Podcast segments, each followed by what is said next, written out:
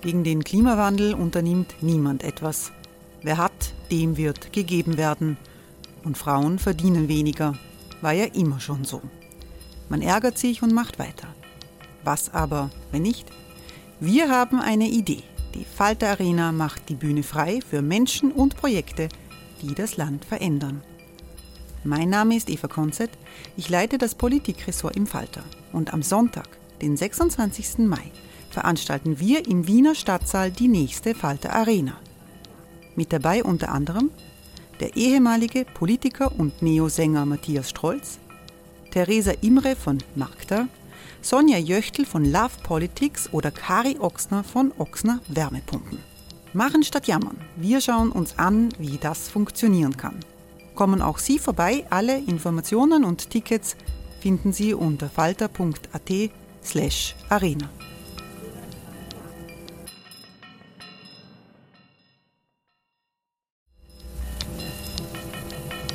Falter-Podcasts werden durch Werbung unterstützt. Das hilft bei der Finanzierung unseres journalistischen Angebots. Hey, I'm Ryan Reynolds. Recently, I asked Mint Mobile's legal team if big wireless companies are allowed to raise prices due to inflation. They said yes. And then when I asked if raising prices technically violates those onerous two-year contracts, they said, "What the f*** are you talking about? You insane Hollywood ass."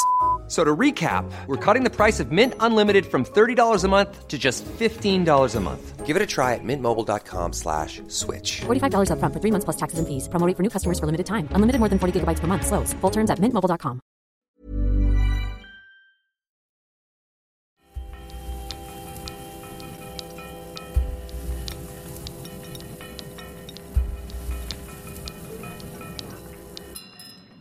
Herzlich willkommen, liebe Zuhörerinnen und Zuhörer, bei der 81. Folge von Schäuber fragt nach. Völlig zu Recht wird vielerorts über das Wahlergebnis in der Türkei gerätselt. Eine mögliche Erklärung liefert der vor einem halben Jahr von Präsident Erdogan eingeführte Artikel 29 im geradezu grotesk benannten Gesetz zur Bekämpfung der Desinformation.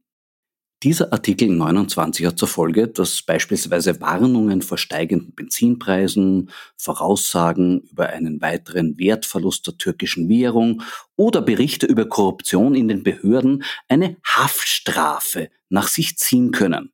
Das heißt, die bloße Darstellung der Realität kann einen bereits ins Gefängnis bringen. Gleichzeitig birgt dieses Zensurgesetz aber eine Chance. Erdogan doch noch loszuwerden, nämlich indem man es gegen ihn selber anwendet. Der Artikel 29 verbietet ausdrücklich Meldungen, die Sorgen, Angst oder Panik verursachen könnten. Die Meldung, dass ein hochkorrupter, kleptokratischer Diktator, Feind der Pressefreiheit und der Menschenrechte weiterhin die Türkei regieren soll, verursacht zweifelsohne bei vielen Menschen Sorgen, Angst oder Panik, weshalb hier dringend juristische Schritte eingeleitet werden sollten. Ob Erdogan aber jemals dort landet, wo er nach dem Prinzip der Rechtsstaatlichkeit wirklich hingehört, ist leider ungewiss.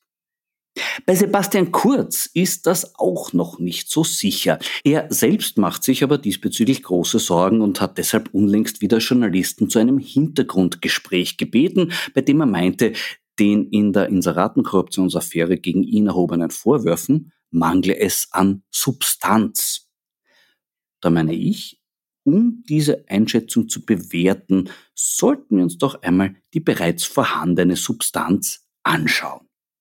Kurz behauptet ja, er hätte von all dem nichts gewusst. Sein eigener Pressesprecher Frischmann, der im Finanzministerium für die Inseratenvergabe zuständige Magister Pasquali und natürlich auch Thomas Schmidt hätten quasi hinter seinem Rücken agiert, ohne dass Kurz davon erfahren hätte. Was sagt Thomas Schmidt dazu? Ich zitiere, solange Caroline Edstadler mir das noch erlaubt, aus seinem Geständnis. Sebastian Kurz wusste auch, dass ich bzw. Magister Pasquali bei den an ihn berichteten Terminen mit den Geschäftsführern Inseratenvereinbarungen getroffen haben. Als Folge dieses Treffens und den von mir beschriebenen Commitments habe ich Magister Pasquali angewiesen, Angebote, die in nächster Zeit von den Medien heute oder Kronenzeitung einlangen, anzunehmen. Ich habe ihm erzählt, dass ich mich mit Dr. Eva Dichand getroffen habe und dass diese gemeint habe, man müsse mehr Inserate in Heute und Krone schalten und habe betont, dass dies in der derzeitigen politischen Phase sehr wichtig sei, um uns, damit war die Gruppe Kurz und seine Vertrauten sowie das Finanzministerium gemeint, besser positionieren zu können. Magister Pasquali war selbst schon ein langjähriger Insider, was die Medienszene betrifft und wusste natürlich genau, wovon ich spreche und hat verstanden, was zu tun ist. Also da kann man jetzt schon auch ein bisschen gerührt sein. Dass Magister Johannes Pasquali hier als langjähriger Insider bezeichnet wird, ist mehr als verdient. Wir dürfen dieser Tage sogar ein Jubiläum feiern, nämlich genau 20 Jahre ist es her, dass der schon damals im Finanzministerium tätige Pasquali natürlich nebenbei und ganz privat, die legendäre um 283.000 Euro von der Industriellen Vereinigung gespendete Homepage für Karl-Heinz Grasser betreut hat. Peter Hochegger hat mir erst neulich davon erzählt, wer damals aller mitkassiert hat. Zum Beispiel ein ehemaliger Schulfreund von Grasser mit einer Firma, an der der Vater von Grasser beteiligt war. Also echtes Family Business. Davon dürfte sich damals auch Pasquale inspirieren haben lassen. Und so hat er die schwierige Aufgabe, diese natürlich inhaltlich völlig zweckfreie Homepage mit irgendwelchem Content zu füllen, ganz im Sinne eines Familiengedankens gelöst. Er hat einfach Kinderfotos von Karl-Heinz Grasser online gestellt. Dazu noch weitere Privatfotos, die praktisch alle Talente von Grasser abdecken, nämlich Grasser mit Fahrrad, mit Wasserski, mit Snowboard und mit fashion blonden Frauen. Hoffentlich hat die Fiona das nie gesehen. Pasquali hat sich also schon damals als Spezialist bewiesen für das Kreieren von Kommunikationsinhalten dort, wo ein Kommunikationsbedarf vorgetäuscht werden muss. Eine Fähigkeit, die er auch 20 Jahre später nicht verlernt haben dürfte, denn Thomas Schmidt sagt in seinem Geständnis dazu Folgendes. Über die konkreten Inhalte der Inserate und mögliche Schwerpunkte für an die Öffentlichkeit gerichtete Informationen wurde dabei nicht gesprochen. Aus meiner Sicht war das die Aufgabe von Magister Pasquali und seiner Abteilungsmitarbeiter, entsprechende Inhalte zu finden und zu setzen. Es ging also nicht nur darum, irgendwelche Inseratenbotschaften zu erfinden, sondern Pasquali und seine Abteilungsmitarbeiter sollten sich auch generell an die Öffentlichkeit gerichtete Informationen ausdenken, um diese in Heute und Kronenzeitung unterzubringen. Wie kreativ sie dabei waren, geht auch aus dem Ermittlungsakt hervor. Ich zitiere. Insbesondere sollte der Aufgriff von drei Pudelwelpen, welche aus der Ukraine nach Österreich geschmuggelt wurden, medial aufbereitet werden. Das war natürlich eine echte Herausforderung, auch für einen Soft News Profi wie Johannes Pasquali. Aber ihm zur Seite standen ja, wie von Schmidt ausdrücklich erwähnt, seine Abteilungsmitarbeiter. Und zwar vor allem eine Abteilungsmitarbeiterin. Nämlich, und da kommt wie schon vor 20 Jahren wieder das Motto Family Business ins Spiel, Susanne Thier, die Lebensgefährtin von Sebastian Kurz.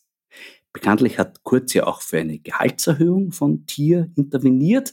Sie hatte also eine Art geschützten Arbeitsplatz im Ministerium und vielleicht hat Pasquale sich deshalb gedacht, dass er das Thema Tierschutz ein Anliegen ist. Und so wurde Susanne Thier mit der Operation Pudelwelpe beauftragt. Konkret hat ihr eine andere Mitarbeiterin Folgendes geschrieben. Liebe Susanne, bitte dich um aktive Pressearbeit deiner Meldung. Juhu! Zuerst heute und Krone anbieten, dann OTS am Folgetag, wo es erschienen ist. Supi! Soft Stories mag ich gern. Smiley-Symbol. Dass Susanne Thier diesen Auftrag prompt übernommen hat, weiß man wieder aus dem Ermittlungsakt. Am 10. August 2016 telefonierte Magister Thier mit Wolfgang Höllriegel, Chefreporter bei Heute, und es wurde offenbar vereinbart, die Geschichte zu den Pudelwelpen in der Tageszeitung Heute zu veröffentlichen. Doch offenbar wurde die Pudelwelpenvereinbarung seitens des Chefreporters nicht ausreichend ernst genommen. Also musste Thier noch einmal per Mail Druck machen. Lieber Herr Höllregel, nachdem ich noch keine Antwort von Ihnen erhalten habe, wollte ich nochmal nachfragen, ob und wann unsere Geschichte mit den Pudelwelpen erscheinen wird. Aber auch bei der Kronenzeitung dürfte man die Pudelwelpen-Dringlichkeit nicht gleich erfasst haben, also musste Tier auch dorthin mahnende Worte senden. Sehr geehrter Herr Budin, nachdem ich heute die Krone durchgesehen habe und unsere Meldung Pudelwelpen nicht entdeckt habe, wollte ich nachfragen, ob bzw. wann diese nun erscheint. Das hat auf jeden Fall bei der Krone gewirkt.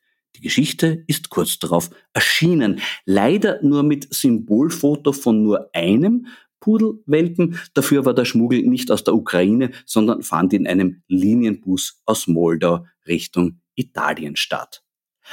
Ob der entsprechende Artikel auch in heute erschienen ist, kann ich nicht mit Sicherheit sagen. Im Netz findet man ihn nicht, aber dafür einen später erschienenen Bericht, in dem von acht Pudelwelpen, die in einem rumänischen Reisebus Richtung Italien geschmuggelt wurden, die Rede ist. Möglicherweise gab es bei Eva Dichans heute in der Berichterstattung eine Pudelwelpenuntergrenze, von der Susanne Thier bei ihrer Intervention noch nichts wusste. Absolut nichts davon gewusst hat jedenfalls Sebastian Kurz. Anzunehmen, er hätte seine Lebenspartnerin irgendwann gefragt, sag einmal, was machst du eigentlich so in deinem Beruf? Ist natürlich vollkommen lebensfremd. Und Thier wollte Kurz bestimmt mit ihren beruflichen Alltagsproblemen verschonen. Im konkreten Fall galt dafür den Ex-Kanzler also Welpenschutz. Thomas Schmidt dürfte sich daran nicht gehalten haben. Er sagt, dass ich Magister Pasquale in Entsprechung der Wünsche von Dr. Eva Dichand angewiesen habe, nunmehr mehr Inserate in Heute und Krone zu schalten, habe ich sowohl Dr. Eva Dichand rückgemeldet als auch Sebastian Kurz berichtet. Wie immer man das bewerten will, eine gewisse Substanz kann man dieser Aussage beim besten Willen nicht absprechen. Definitiv Substanz hat mein heutiger Wein, den mir wieder meine Freunde von Weinskandal haben zukommen lassen. Er kommt vom Weingut Stracker aus Rechnitz im Südburgenland, eine Familie, über die der deutsche Autor und Musiker T.S. Ullmann sagt, sie baue ihre Weine unter der eloquenten, sanften Knute des guten Geschmacks ihres Sohnes Thomas an. Die segensreiche Wirkung dieser Knute vermittelt sich im Amphore 21, einem Cuvée aus viel Blaufränkisch und einem Schuss Zweigelt, ganz hervorragend. Bislang kannte ich nur den sensationellen Welschriesling von Thomas Stracker. Nun kann ich berichten, dass er auch für feinwürzige Rotweine eine gute Hand hat. Auch ohne Knute. Prost. Es ist also möglich, dass beim Inseratenkorruptionsskandal auch die dafür verantwortlichen Politiker juristisch zur Rechenschaft gezogen werden. Aber wie schaut das aus, wenn, so wie es beim Thema Bodenversiegelung gerade geschehen ist, die ganze Republik geklagt wird? Darüber spreche ich heute mit dem Einbringer der Klage, dem Unternehmer und Umweltaktivisten Johannes Wesemann. Grüß dich, Johnny. Servus, Florian. Johnny, du hast eine Klage gegen die Republik Österreich eingebracht. Worum geht es in dieser Klage? Bei dieser Klage gegen die Republik Österreich wie auch die zwei Bundesländer Ober- und Niederösterreich äh, geht es äh, darum, dass wir eine Staatshaftungsklage eben äh, beim Verfassungsgerichtshof eingereicht haben mit dem Ziel, dass wir die Schäden, die entstehen durch die Nichteinhaltung der mit der Europäischen Union vereinbarten Klimaziele, Stichwort CO2-Emissionen bis zum Jahr 2030, äh, einklagen. Und die Schäden, die da einzuklagen sind, sind finanzieller Natur. Es ist eine sogenannte Schadenersatzklage aus dem Europarecht, weil der Gesetzgeber nicht die Gesetze umsetzt, die er bräuchte, um diese Ziele einzusetzen. Um welche Summen geht es da? Ja, also die Summen, die wir zu zahlen haben bis zum Jahr 2030, weil wir die Ziele nicht einhalten werden, bewegen sich ungefähr bei 6 Milliarden Euro. Äh, der Schaden, den wir einklagen, ist natürlich nicht die 6 Milliarden Euro, weil wir haben kein finanzielles Interesse. Unser Interesse ist, äh, dass der Verfassungsgerichtshof unsere Klage annimmt und so den Gesetzgeber verpflichtet, die Gesetze nachzuschärfen. Niederösterreich und Oberösterreich wurden nochmal extra verklagt. Warum das? Weil äh, das natürlich eine Kompetenzfrage ist. Ähm, Naturschutz ist Ländersache und äh, deswegen neben der Republik äh, auch die zwei Bundesländer herausgesucht. Eigentlich müssten wir alle neun klagen, nur sind wir dazu finanziell einfach noch nicht in der Lage. Wie hoch würdest du die Chancen einschätzen, dass diese Klage Erfolg hat? Ja, da müssen wir wahrscheinlich über Erfolg reden. Wie definieren wir Erfolg? Also das, was wir seit Ankündigung Ende März schon geschafft haben, ist eine Diskussion äh, zu entfachen auf politischer Ebene. Ähm, es gab Reaktionen von der Bundesministerin Gewessler, Land Kärnten, Niederösterreich hat sich gemeldet und ähm, die Bevölkerung im Besonderen. Wir haben, glaube ich, bis heute fast 80 Zuschriften bekommen äh, mit Hinweis auf Bauvorhaben, Versiegelungsprojekte, die teilweise juristisch fragwürdig sind. Also das ist schon einmal ein Erfolg. Ähm, Erfolg auf Ebene, wie wird sich der Verfassungsgerichtshof entscheiden? Da können wir und da will ich auch gar nichts ausrichten. Ich kann nur darauf verweisen, dass im 2021er Jahr in Deutschland der Bundesverfassungsgerichtshof ein Meilensteinurteil gefällt hat, das verkürzt sagt, schlechte Umweltgesetze betreffen alle unsere Grundrechte. Das wird das deutsche Rechtssystem nachhaltig verändern. Und ich hoffe eben, dass der Verfassungsgerichtshof schon auch versteht, dass seine Verantwortung eine gewaltige ist, um einen Beitrag zu leisten. Du hast zuvor schon eine Klage gegen den ehemaligen Staatschef von Brasilien, Bolsonaro, eingebracht. Worum ist es da gegangen? Ähm, und das verbindet auch die beiden Projekte. Letztendlich geht es um systemisches Versagen ähm, und, äh, und der These, dass ich glaube, dass der Kampf gegen die Klimakrise, Klimanotstand äh, zu einem Großteil in den Gerichtshöfen stattfinden wird, weil wir einfach klare Entscheidungen brauchen, die die Politik einfach nicht bereit ist zu liefern. Stimmt diese These, müssen wir das Gesetz, das wir haben, testen, ob es ausreicht, diesem Anspruch gerecht zu werden. Und beim Bolsonaro-Case ging es darum, dass wir ein Umweltverbrechen in Brasilien begangen durch den Herrn Bolsonaro und Teile seiner äh, Regierungsmitglieder von damals, ähm, verstehen wollen, ob der Strafgerichtshof sich als zuständig erachtet, obwohl es keinen Ökozid, kein Umweltverbrechen per se gibt in den römischen Statuten. Die römischen Statuten sind quasi die Grundlage des Internationalen Strafgerichtshofes und verbinden jetzt diese bekannten Verbrechen wie eben Verbrechen gegen die Menschlichkeit oder Kriegsverbrechen. Und wir wollen von ihm eine klare Stellungnahme. Ja, obwohl wir kein Ökozid kennen in den römischen Statuten, anerkennen wir juristisch den Weg über Verbrechen gegen die Menschlichkeit, weil Aktivitäten dieser Art letztendlich zum Tod von Leuten führt. Wie wird es in diesem Fall weitergehen? Jetzt gibt es einen Haftbefehl gegen Putin vor einigen Wochen. Das äh, ist sozusagen auch das Ende jetzt einmal der totalen Konzentration des Strafgerichtshofs auf das Thema Ukraine und Russland. Und wir hoffen, dass er sich jetzt endlich wieder den anderen Anzeigen widmet. Es gibt ja neben uns eine Vielzahl anderer und wir hoffen, dass wir zumindest in den nächsten drei bis sechs Monaten eine Stellungnahme hören, um dann zu verstehen, wie der Strafgerichtshof dieses Thema einschätzt. Vor ein paar Wochen kamen Meldungen, wonach die Lage im Amazonas sich unter Lula entgegen seinen Ankündigungen nicht bessern würde. Stimmt das? Ja, es gibt sehr unterschiedliche Aussagen. Die kenne ich natürlich auch. Es gibt auch andere, dass sehr wohl also im äh, April die Abholzungsrate um 60 Prozent äh, gesunken ist. Das große Problem ist natürlich, dass er zwar der Präsident ist, aber immer noch äh, eine Vielzahl von Politikern, die dem Herrn Bolsonaro nahestehen, weiter im Amt sind. Also es ist sicherlich kein einfacher Weg, den er da vor sich hat. Und ich glaube, man muss ihm natürlich auch die Chance geben und auch die Geduld haben, diesen Weg weiter zu beschreiten. Aber er bemüht sich, das ist uns klar. Klar. Gehen wir wieder zurück nach Österreich. Verantwortlich für die schlimmsten Bodenversiegelungen in Österreich sind oft die Gemeinden. Deshalb hat äh, Bertha Meindl-Reisinger von den NEOS gefordert, man müsse die Themen Raumordnung und Flächenwidmung auf Bundesebene verlagern. Die Reaktionen der anderen Parteien waren beschämend. ÖVP und SPÖ wollen die Macht der Bürgermeister mit Zähnen und Klauen verteidigen. Sogar die Grünen haben nur gemeint, dass man die Frage vielleicht auf Landesebene verlegen sollte. Warum ist unsere Politik da so blind? Ja, das ist natürlich eine komplexe Frage, muss man auch einsehen. Also ähm, es komplett von den Gemeinden wegzunehmen, macht wahrscheinlich wirklich keinen Sinn, weil am Ende die Gemeinden am besten wissen, was den Gemeinden gut tut. Ähm, das Problem ist eher, dass wir immer noch keine ähm, Siedlungsgrenzen bei den Gemeinden haben. Das bedeutet, ähm, bis dahin darfst du Gemeinde ähm, entscheiden, umwidmen ab der Grenze XY ist das Land zum Beispiel zuständig. Oder äh, das bayerische Beispiel, 360 Grad, da wird der Zirkel, in die Mitte der Gemeinde gesteckt, ein Kreis gezogen, innerhalb des Kreises bist du zuständig, außerhalb nicht mehr. Also ja, die Kompetenzen können in der Form, wie sie jetzt bestehen, sicherlich nicht Bestand haben.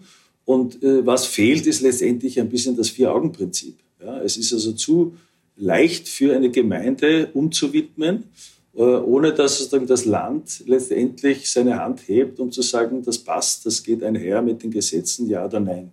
Das ist die eine Seite. Die andere Seite ist natürlich, dass die Gemeinden einen permanenten Finanznotstand haben. Ähm, die Begründung hier liegt im Finanzausgleich. Die, der Finanzausgleich beruht immer noch auf einem Schlüssel aus dem 47er Jahr und anerkennt nicht klimaschonende Maßnahmen monetärer. Ja, er könnte natürlich sagen, du hast bis jetzt X bekommen, du kriegst ab morgen X plus 1, wenn du nicht versiegelst. Und diese Incentivierung gibt es nicht. Das heißt, der größte Hebel, und an den glaube ich ja grundsätzlich, ist das Geld. Und so müsste der Finanzausgleich in seiner sozusagen Struktur völlig neu geordnet werden. Es heißt ja immer, die Bürgermeister seien ganz nah am Volk, aber das dürfte bei diesem Thema schlicht und einfach falsch sein. Laut einer Umfrage aus 2021 sind 76 Prozent der Österreicherinnen und Österreicher für die Einführung eines Bodenschutzvertrages, der eine verbindliche Obergrenze für Verbauung festlegt. Hat das eine Chance, dass das realisiert wird? Ja, also ich glaube, ich bin auch da ganz dahinter, also dafür, dass das passiert. Die Chance oder die Realisierbarkeit hängt natürlich wahrscheinlich auch vom ähm, vom Druck ab. Ähm, wir wissen, dass wir in der Zwischenzeit ähm, fast die doppelte Fläche Vorarlbergs verbaut haben. Wir verlieren jeden Tag Äcker. Wir gefährden dadurch die Versorgungssicherheit. Ähm, das heißt, wir werden abhängig vom Import. Ich glaube, wir haben alle in der Ukraine gelernt, was es bedeutet, abhängig zu sein. Und ähm, der Druck wird so groß, dass am Ende die Politik reagieren muss. Ja. Also ja, ich bin absolut optimistisch, aber wir müssen natürlich auf gesetzlicher Ebene Druck ausüben, damit sich die Politik bewegt und das tun wir hiermit. Ryan Reynolds here from Mint Mobile. With the price of just about everything going up during inflation, we thought we'd bring our prices down.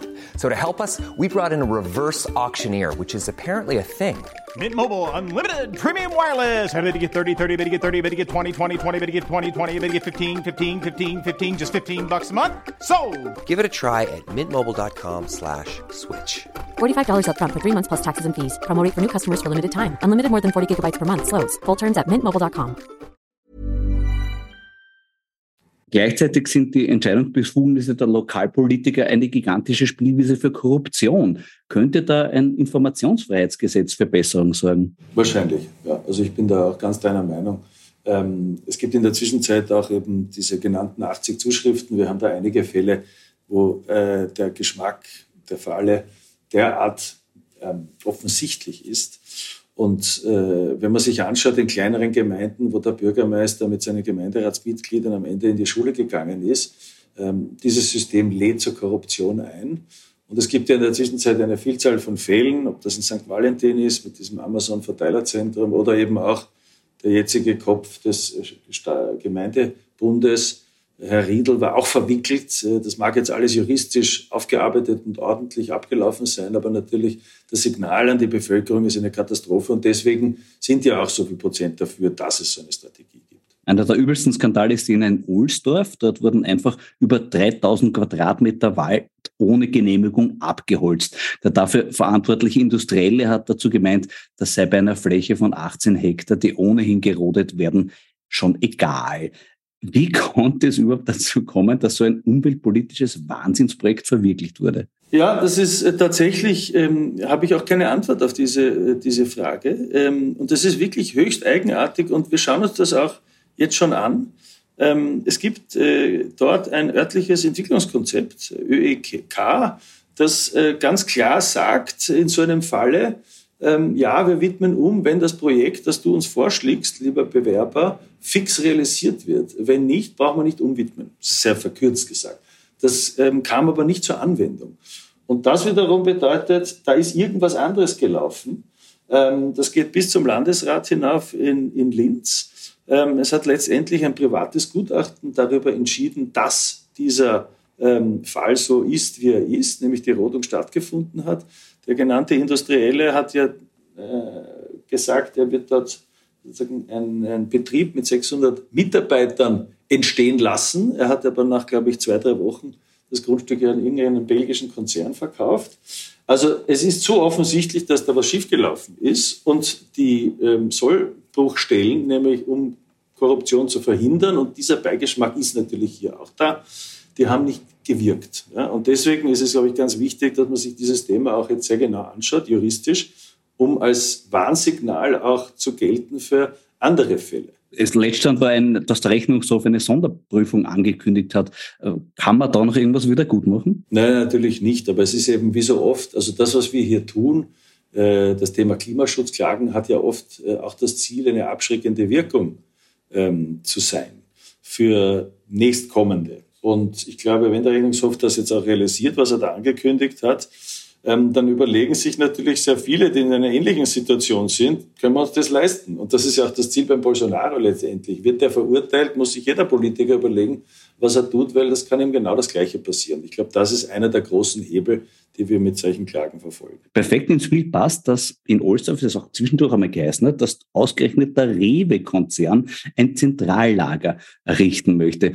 Die Supermarktkonzerne sind jetzt schon die mit Abstand schlimmsten Bodenversiegler des Landes. Wie ist es dazu gekommen? Man muss natürlich sagen, sehr kurz, weil sie dürfen. Ja, also äh, das muss man denen, das kann man denen wahrscheinlich gar nicht ähm, anlasten, sondern sie dürfen. Das heißt, das Gesetz erlaubt es. Und tatsächlich gibt es kein Land, glaube ich, auf der Welt mit dieser Dichte. Ähm, und deswegen sind ja auch die, die Bürger dieses Landes so erbost über diese Geschichte. Wir alle kennen den Biller, der neben am Spar steht. Ähm, wie es so weit gekommen ist, ist natürlich ähm, letztendlich ein Businessmodell. Und das große Problem in diesem Zusammenhang ist, wir haben 40.000 Hektar Leerstand. Das sind also schon umgewidmete Grund- und Böden oder Bauruinen, die für solche Zwecke nicht eingesetzt werden, weil es offensichtlich viel billiger ist, neu zu bauen, als altes zu sanieren. Das ist auch ein systemisches Problem. Ja, vielleicht die Zahlen dazu. Im EU-Schnitt gibt es 33 Supermärkte pro 100.000 Einwohner. In Deutschland sind es mehr, nämlich 40. Bei uns sind es 60. Darf das wahr sein? Und gleichzeitig beklagen Sie das Kreisler-Sterben wie bei der letzten äh, Sitzung, wo Sie eingeladen war. Ich glaube, der Bodenverbrauch eines Kreislers wäre im Vergleich eher überschaubar, oder? Ja, bin ganz bei dir. Absolut. Aber es ist eben die Politik gerufen, das zu verändern. Und wie wir sehen in anderen Ländern, es ist ja möglich. Äh, es kommt natürlich noch schon auch dazu, dass äh, die Umwidmungspolitik der Gemeinden ja auch den Supermarktketten die Möglichkeit bietet. Und das tun die ja letztendlich nur deswegen, weil sie so an Kommunalsteuern kommen. Ähm, also da dreht sich der Kreis. Ja, und da sind wir wieder beim Finanzausgleich. Ja. Also es hängt ja alles miteinander zusammen und deswegen ist es ja so eine komplexe Angelegenheit und deswegen kommen wir auf parlamentarischer Ebene seit Jahrzehnten und das Problem ist älter als wir beide zusammen einfach nicht weiter. Und das war letztendlich auch der Grund, warum wir gesagt haben, das wollen wir jetzt juristisch wissen. Und ihr legt euch da auch mit großen Gegnern an. Allein die drei großen Supermarktkonzerne Rewe, Spar und Hofer haben 84 Prozent Marktanteile in Österreich. Das ist eine extreme Ausformung von Marktkonzentration, bei der man eigentlich schon von einem Oligopol sprechen kann. Macht es das auch schwieriger, sie bei der Bodenversiegelung einzubremsen? Ich glaube eher nicht, ähm, äh, speziell weil in Zeiten der Digitalisierung natürlich auch der sogenannte Brick- und Mortar-Betrieb, also der Hof auf der Straße ein bisschen an Relevanz verliert. Also unsere Kinder, die werden alle online einkaufen. Und daher glaube ich gar nicht, dass wir mit den genannten Supermarketten irgendwelche Gegner hätten. Ich glaube sogar umgekehrt, dass man die als, als Unterstützer für das gewinnen könnte. Ähm, also die sind sicherlich nicht jene, an die wir uns unmittelbar wenden. Wir wenden uns ganz klar an die Politik und somit an den Gesetzgeber. Ja, ihr müsst euch aber auch an die Medien wenden, natürlich, um euer Anliegen unterzubringen. Und da haben die Supermarktkonzerne schon eine ganz besondere Macht, weil viele Medien von den Inseraten der Supermärkte abhängig sind. Bei manchen Tageszeitungen sind es über 40 Prozent aller Inserate, die viele Schleichwerbung bei Boulevardmedien gar nicht mitgerechnet. Spürt man diese Macht, wenn man den Supermärkten nicht genehme Themen in österreichischen Medien lancieren will? Also ich kann, äh, ich will uns jetzt nicht überbewerten, aber ich kann sozusagen für uns sprechen, dass wir in keinster Weise hier irgendwelche Mauern zu überwinden hatten. Das Medienecho war wirklich gewaltig. Ähm, muss man sagen, wir haben äh, auch mit unserer Crowdfunding-Kampagne äh, eine Vielzahl von Bürgern ansprechen können, über die Medien uns hier zu unterstützen. Also ich für uns kann nicht bestätigen, dass wir da ein Problem gehabt hätten. Im Burgenland wurde eine Novelle des Raumplanungsgesetzes beschlossen, laut der in Zukunft Lebensmittelgeschäfte nur mehr im Ortskern errichtet werden dürfen. Könnte das eine Verbesserung bringen? Es wäre sicherlich ein Weg.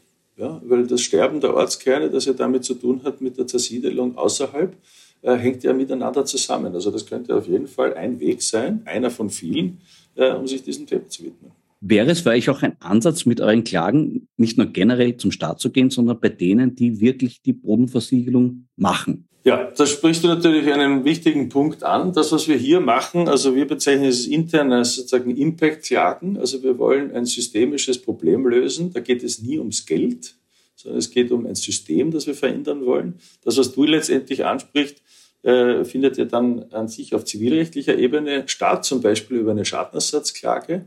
Und das ist natürlich ein völlig anderer sozusagen Spielwiese.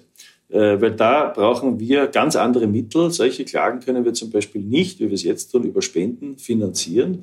Ähm, und aus diesem Grund, und das ist auch mein Ziel, dass ich mit Allrise verbinde, ich möchte letztendlich ein Ökosystem bauen, das auf der einen Seite solche Impact-Fälle entwickelt und auf der anderen Seite bauen wir gerade an einem sogenannten Climate Litigation Fonds, also einem Klimaschutzfonds, den wir über Investorengelder füttern wollen, um eben genau über finanzielle Möglichkeiten zu verfügen, direkt gegen Unternehmen vorzugehen, die umweltschädigende Praktiken ähm, bearbeiten oder haben. Ja, also und, unter dieses Kapitel würde jetzt deine Frage fallen.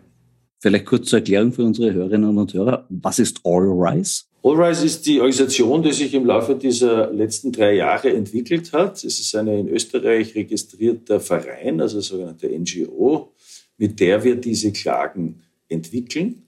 Das Ziel ist eben, ähm, Klimaschutzklagen zu entwickeln, um eben jene, die wissentlich Umwelt schädigen, juristisch zur Verantwortung zu ziehen, indem wir das machen, was uns die Verfassung verspricht und zulässt, nämlich wir wenden das Gesetz an. Das ist sehr kurz, was Allrise ist. Extrem viel Bodenversiegelung passiert nach wie vor im Straßenbau. Das ist dann besonders schlimm, wenn es sich auch noch um aus vielerlei Gründen schädliche Projekte wie eines der Ortsumfahrung von Wiener Neustadt handelt. Was soll dort passieren? Ja, die Ortsumfahrung Wiener Neustadt, äh, das, das größte Problem ist, ist, dass dieses Projekt vor 30 Jahren äh, mehr oder weniger beschlossen wurde und sich äh, der Bürgermeister dort ein Denkmal schaffen will. Äh, und versucht, dieses Projekt durchzusetzen. Wiener Neustadt ist mit Sicherheit einer der sozusagen zersiedelsten und sozusagen planiertesten Gegenden in ganz Österreich. Diese Ostumfahrung braucht niemand. Ähm, also ist es ein rein politisches Projekt und zeigt aber ganz gut, ähm, wohin die Reise geht, wenn solche Projekte äh, versucht werden, umzu, sozusagen gesetzt zu werden. Wir haben zum Beispiel da äh, in der Zwischenzeit schon ein Problem mit dem Grundwasser dieser Gegend. Das spielt auch mit mit dem Zustand des Neusiedlersees. Also die Auswirkungen einer Versiegelung dieser Art ja, hat natürlich einfach so große Implikationen. Äh, und ich glaube, das Thema Wasser ist ein so heikles und sensibles, dass man allein deswegen schon äh, nicht sagen kann, wir arbeiten schon seit 30 Jahren an dem Projekt, sondern wir müssen wahrscheinlich nach 30 Jahren die Sinnhaftigkeit neu bewerten. Und das ist etwas, was wir fordern, auch in diesem Projekt. Der Herr Schneeberger, das ist der Bürgermeister von Wiener Neustadt, hat sich ja schon ein politisches Denkmal gesetzt mit der, äh, der schwarz-blauen äh, Koalition in, in Niederösterreich, die ja schon vorher in, in Wiener Neustadt quasi vorgelebt hat. Ich habe gesehen, es gibt sogar schon eine Straße, die nach ihm benannt ist. Äh, Wäre nicht die Chance, dass man sagt, okay, ein Kreisverkehr noch dazu, der nach ihm benannt ist und dafür lassen wir es dann mit der Umfahrung gut sein? Ja, also ich würde sogar weitergehen. Wir könnten in der Wollzeile auch sozusagen das Denkmal ändern und ihn dorthin setzen. Also wenn ihm das taugt, ja. Aber ernsthaft, ich glaube wirklich, dass sozusagen diese politischen Eitelkeiten einfach nicht mehr zeitgemäß sind. Ähm, und da sieht man auch, wie politisch eben dieses Thema ist. Und ich glaube, von der Politik selber, gerade jetzt in Niederösterreich, können wir keine großen Würfe erwarten. Und daher ist es wirklich eine Frage der Zivilgesellschaft, hier aufzustehen. Und ich glaube, gerade dieses Projekt, das du ansprichst, da gibt es eine Vielzahl von sehr interessierten und engagierten Bürgerbewegungen, die versuchen, das zu Fall zu bringen und die kann man nur unterstützen. Du hast ja selber gesagt, die Politik macht zu wenig, die Bürger ergreifen selber die Initiative. In Vorarlberg gibt es zum Beispiel den Verein Bodenfreiheit, der transparent und uneigennützig grüne Wiesen kauft, um sie vor Verbauung zu bewahren. Ist das vielleicht das Modell für die Zukunft gegen den Versiegelungswahnsinn? Äh, das ist natürlich auch zu begrüßen, nur deren Mittel sind natürlich, und das ist auch ein spendenbasierter Verein, auch nur begrenzt. Jetzt muss man auch wissen, dass gerade in Vorarlberg, das Land der grünen Wiese, ähm, da schaut es nach außen so aus, nach innen schaut es ein bisschen anders aus. Ähm, ein Großteil dieser Wiesen ist schon längst Bauland gewidmet. Das heißt, der Hebel dieses Vereins ist natürlich auch ein gedeckelter, weil es gibt gar nicht so viel. Und das, was es gibt, ist sehr, sehr teuer. Ähm, dass letztendlich solche Privatinitiativen die Lösung bringen sollen, darauf können wir auch nicht hoffen. Die können einen gesunden Beitrag liefern. Aber am Ende brauchen wir eine Bodenschutzstrategie des Bundes, des Landes äh, Österreichs, das ganz klar solche Regelungen hat, was passiert, was darf nicht passieren. Ähm, wir brauchen ein Klimaschutzgesetz, das äh, die Begrenzungswerte über das Jahr 2020 definiert, weil das ist sozusagen das Problem mit unserem jetzigen Klimaschutzgesetz. Ähm, wir leben quasi in einem äh, gesetzfreien Raum. Also dort müssen wir ansetzen, um wirklich auf Ebene des gesamten Landes einen Hebel zu haben. Aber alles andere ist natürlich zu begrüßen. Was hältst du von den aktuell eingebrachten Klimaschutzgesetzen der Bundesregierung? Naja, wie gesagt, Politik ist kein Wahrheitswettbewerb, sondern der Kampf um die einfachste Erklärung. Und ähm, ich halte einfach nichts davon. Und ich meine, die, die Bodenschutzstrategie, die jetzt, glaube ich, ähm, noch im Juni ich, vorgestellt wird, ist derart aufgeweicht worden. Also der Druck ist enorm. Ähm, wir hören auch nichts von unserem Landwirtschaftsminister, der sozusagen äh, als Minister dafür ja eine gewisse Zuständigkeit hat. Also es ist eine komplette Intransparenz. So wirst du dieses Problem nicht lösen können. Und ich habe immer noch sozusagen als Bürger das Bild, am Ende hat der Politiker so Angst vor uns, ähm, vor diesen Themen, dass er eben äh, lieber sich dafür entscheidet zu sagen, wir sind ein Autoland, ähm, weil damit hofft er Wahlen zu gewinnen. Aber ich glaube, es wird am Ende nicht funktionieren. Ich glaube, die Bevölkerung ist wesentlich weiter als die Politik. Das ist genau eine spannende Frage. Der Herbert Kickel wiederum meint, wer für die Klimawende ist, gehört entmündigt. Hältst du diese Meinung für mehrheitsfähig? Nein. Ich glaube, sie ist abs absolut nicht mehrheitsfähig. Du hast vorhin die 70 plus Prozent genannt zum Thema Bodenversiegelung. Also das sehe ich überhaupt nicht. Das Problem, glaube ich, bei der ganzen Klimathematik ist, dass wir eine Ideologiedebatte führen. Ähm, und das weiß der Herr Kickel natürlich sehr, sehr gut und auf dem Klavier kann er wirklich spielen. Ähm, aber überhaupt nicht. Ähm, ich sehe es sozusagen also ich sehe, dass die gesamte Dynamik in den letzten Jahren gekippt ist zum Thema Klimaschutz. Ähm, die Politik ähm, will nicht, glaube ich, dieses Thema in den nächsten Wahlkampf 2024 nehmen. Und das ist natürlich ein katastrophales Signal äh, an die Bevölkerung. Ich habe ein, ein schönes Zitat gehört von Markus Söder, der irgendwann gesagt hat, am Ende des ökologischen Umbaus der Gesellschaft äh, liegt am Teller nicht mehr unser Schweinsbraten, sondern nur mehr ein Insektenburger. Und das zeigt ganz gut, wie die Politik zu diesem Thema steht. Und der Herr Gickel weiß natürlich auch, ja, also mit Umweltschutz wird er seine Wähler nicht mobilisieren, aber so aufzutreten ist genau das Richtige. Und ich glaube, es liegt an den restlichen 70 Prozent dagegen aufzutreten. Ist es nicht auch ein bisschen schwierig, der Bevölkerung zu erklären, du kannst als einfacher Häuselbauer nicht mehr dein Häusl irgendwo in die Landschaft stellen, wo es dir gerade gefällt, sondern wir müssen schon auch auf andere Probleme achten. Na und? Dann wird es halt nicht einfach sein. Also ich glaube, deswegen es nicht zu sagen, ist ja auch keine Lösung. Und ähm, es geht halt nicht. Ja? Also alles, was neu gebaut wird, ja, kann nicht in der Fläche entstehen, sondern muss nach oben gedacht werden. Ja, in Frankreich gibt es keine Parkgarage mehr, äh, keinen Supermarkt mehr, wo die Parkgarage nicht am Dach ist. In Südtirol wird auf jede Parkgarage ähm, Photovoltaik gebaut. Ähm, das verändert natürlich auch das Bild, Stadtbild, Landbild. Ja? Aber es geht halt nicht anders. Also ich glaube, die Politik braucht tatsächlich mehr Mut und ähm, muss entsprechend auch anpassen ihr gesamtes Förderkonzept. Ähm, wir brauchen keine äh, Förderungen in Fossil Fuel in dieser Form, sondern wir müssen halt anderwertig fördern.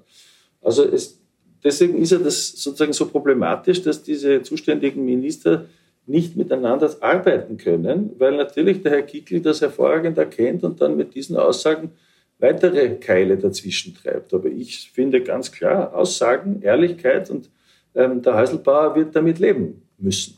Wie bist du persönlich dazu gekommen, dich für diese Sache so zu engagieren? Ja, also abgesehen jetzt von der Midlife Crisis, die da vor drei Jahren sicherlich war, und meinen Kindern, die und ihren Freunden, die damit sozusagen auch mich konfrontieren. Und ich möchte irgendwann einmal keine schlechte Antwort auf die große Frage haben, warum habt ihr das zugelassen?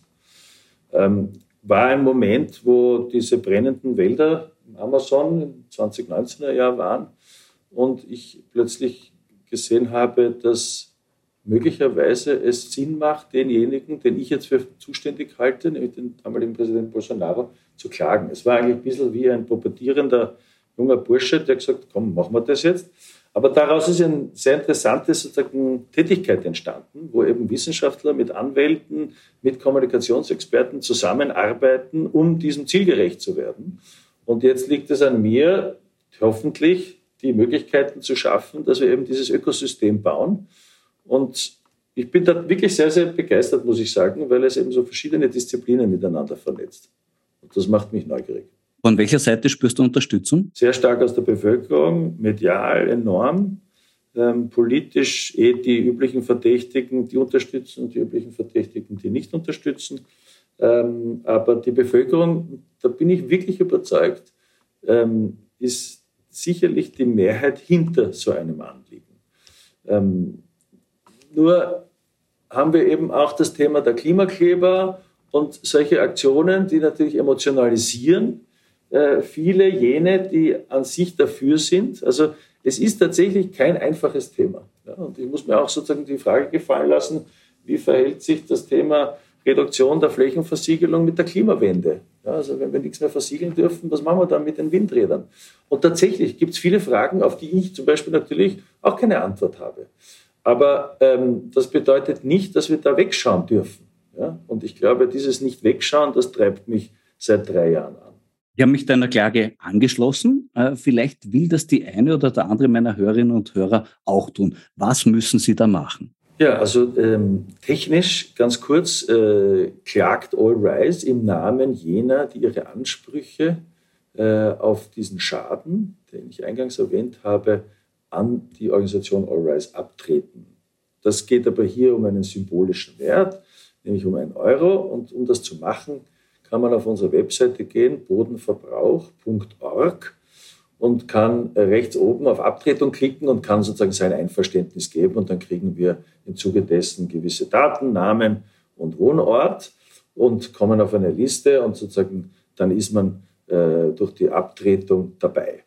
Das ist die Möglichkeit und von dort kommt man auch auf das Crowdfunding, ähm, auf Respektnet, das immer für uns auch ein ganz zentrales Mittel ist, um überhaupt das ganze Team zu finanzieren, die sich da dahinter geklemmt haben seit Monaten. Ähm, Würde mich freuen. Ja, dann kann ich nur wie immer sagen, lieber Johnny, möge die Übung gelingen. Danke für das Gespräch. Danke dir und alles Gute. Das war die 81. Folge von Schäuber fragt nach. Danke fürs Zuhören. Wenn Sie jetzt sagen, immer bedankt er sich fürs Zuhören, aber ich hätte gerne noch einmal zuschauen. Ja, auch das wird erstmals möglich sein, nämlich zum Finale dieser Staffel am 12. Juni. Da mache ich diesen Podcast um 19.30 Uhr live in der Bühne im Hof in St. Pölten. Karten dafür sind ab sofort erhältlich. Davor gibt es aber natürlich schon nächste Woche wieder hier eine neue Folge mit einem bestimmt interessanten Gesprächsgast, nämlich mit Armin Wolf. Bis dahin, bleiben Sie aufmerksam. Ihr Florian Schäuber.